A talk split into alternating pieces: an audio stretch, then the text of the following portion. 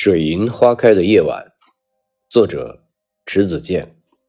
猫冬让北方人筋骨疲弱，所以当积雪消融，埋藏在雪下的枯草初育似的瑟瑟缩缩的出现在阳光下时，人们以为摸到春天的触角了。奔向户外的漫步者不在少数啊。寒风虽是强弩之末。但威力尚存，我不幸被击中。有一日傍晚从江畔回来，咳嗽流涕，身上阵阵发冷，我便取放在玄关托盘上的体温计，想看看自己是否发烧。我取体温计的时候，不慎将外套的护帽朝下，这一束不要紧，由于对接处咬合不严。护帽叛徒似的落地而逃，将体温计彻底出卖了。他随之坠落，摔成两截。他这一跌，我家的黑夜亮了。从玻璃管内径流溢而出的水银，魔术般的分裂成大大小小的珍珠状颗粒，像一袋雪山巍峨的屹立在我面前。我先是拿了一块抹布擦拭，以为它们会像水滴一样迅速被吸附，岂料它们欢欣鼓舞的一分二、二分三、三分四的遍洒银珠，泻地水银非但未少，反而如满天繁星在白桦木地板上朝我眨眼。它们近在咫尺，却仿佛……远在天边，不可征服。我少时数理化不灵光，对水银的了解，竟来自当时广为流传的一本小人书《一块银元》。主要情节围绕一块银元展开，写了穷人的苦，地主的恶。其中最让人惊悚的情节，是一个地主婆死了。他的儿子竟让一对童男童女为他老娘殉葬。他们给童男童女灌注了水银。故事浓墨重彩的是那个身世凄惨的童女，在出殡的行列中，她端坐在莲花上，手持一盏纱灯，双目圆睁，虽死犹生。他的亲人在路旁声声唤他，可他无法应答了。那个画面给我幼小的心灵带来了浓重的阴影。恨地主，也恨水银。水银是毒蛇，它要了如花似玉的姑娘的命。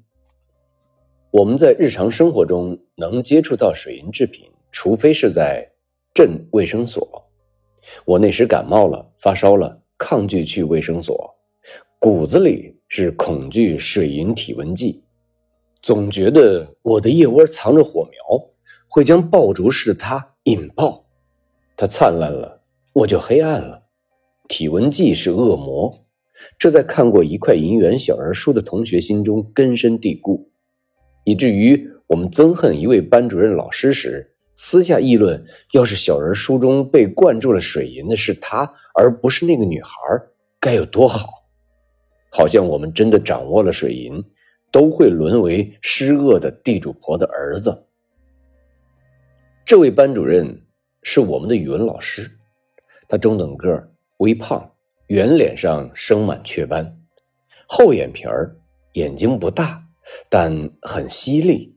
他不是本地人，住在学校的板夹泥宿舍里，因为没有食堂，他得自己弄吃的，所以。我常在清晨去生产队的豆坊买豆腐时遇见他，因为怕他，因为因为豆坊总是哈气缭绕，人在其中如在雾里，面目模糊。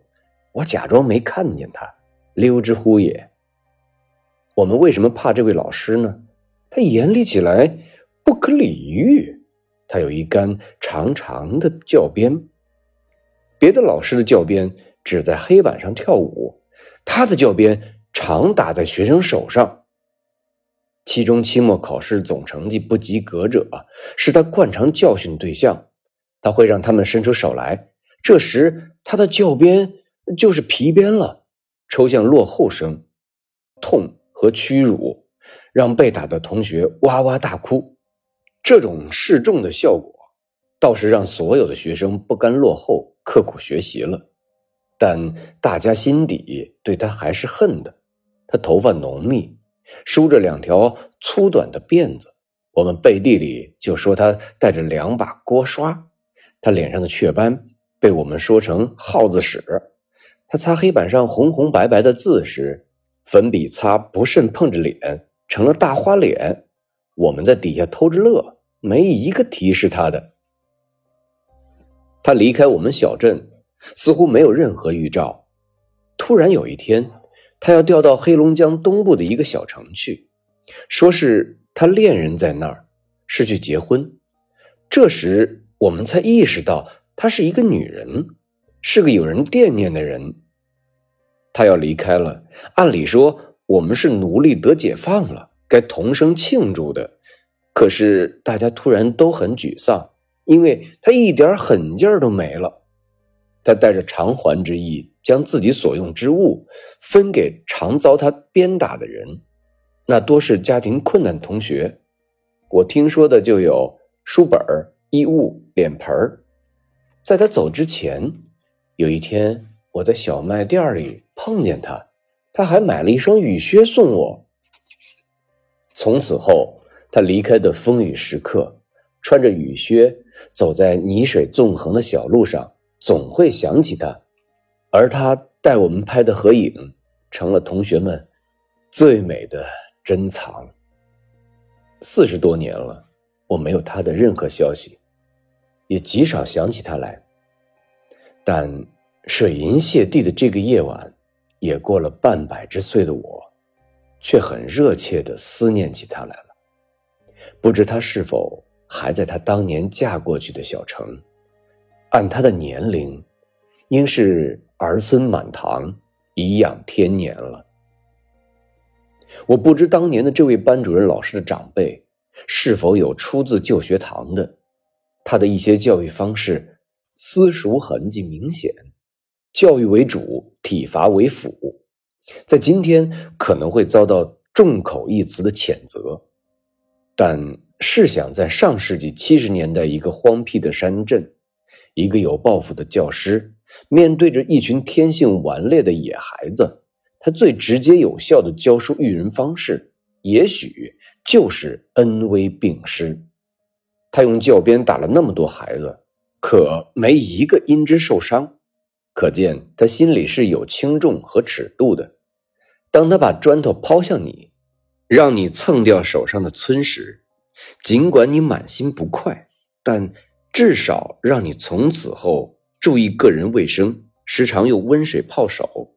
让他们散发出我们那个年龄的手本该有的鲜润光泽。再回到体温计破碎的那个夜晚吧，我关了厅里的灯，打算回卧室休息一下。借着卧室的微光，我突然发现刚清理过的地板上仍有水银珠一闪一闪的。我不相信，取了手电筒照向那里，哎呀！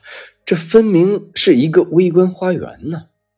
我发现了无数颗更加细小的水银珠粒，在白桦木地板的表面和缝隙，花儿一样绽放着。这不死的花朵，实难相送，那就索性不送。我不相信，就凭他们，会让我性命堪忧。将其当花来赏，又如何？全当他们是腊梅的心，是芍药的眼，是丁香的小袄，是莲花的罗裙。因为在黑夜面前，所有的花朵都是无辜的。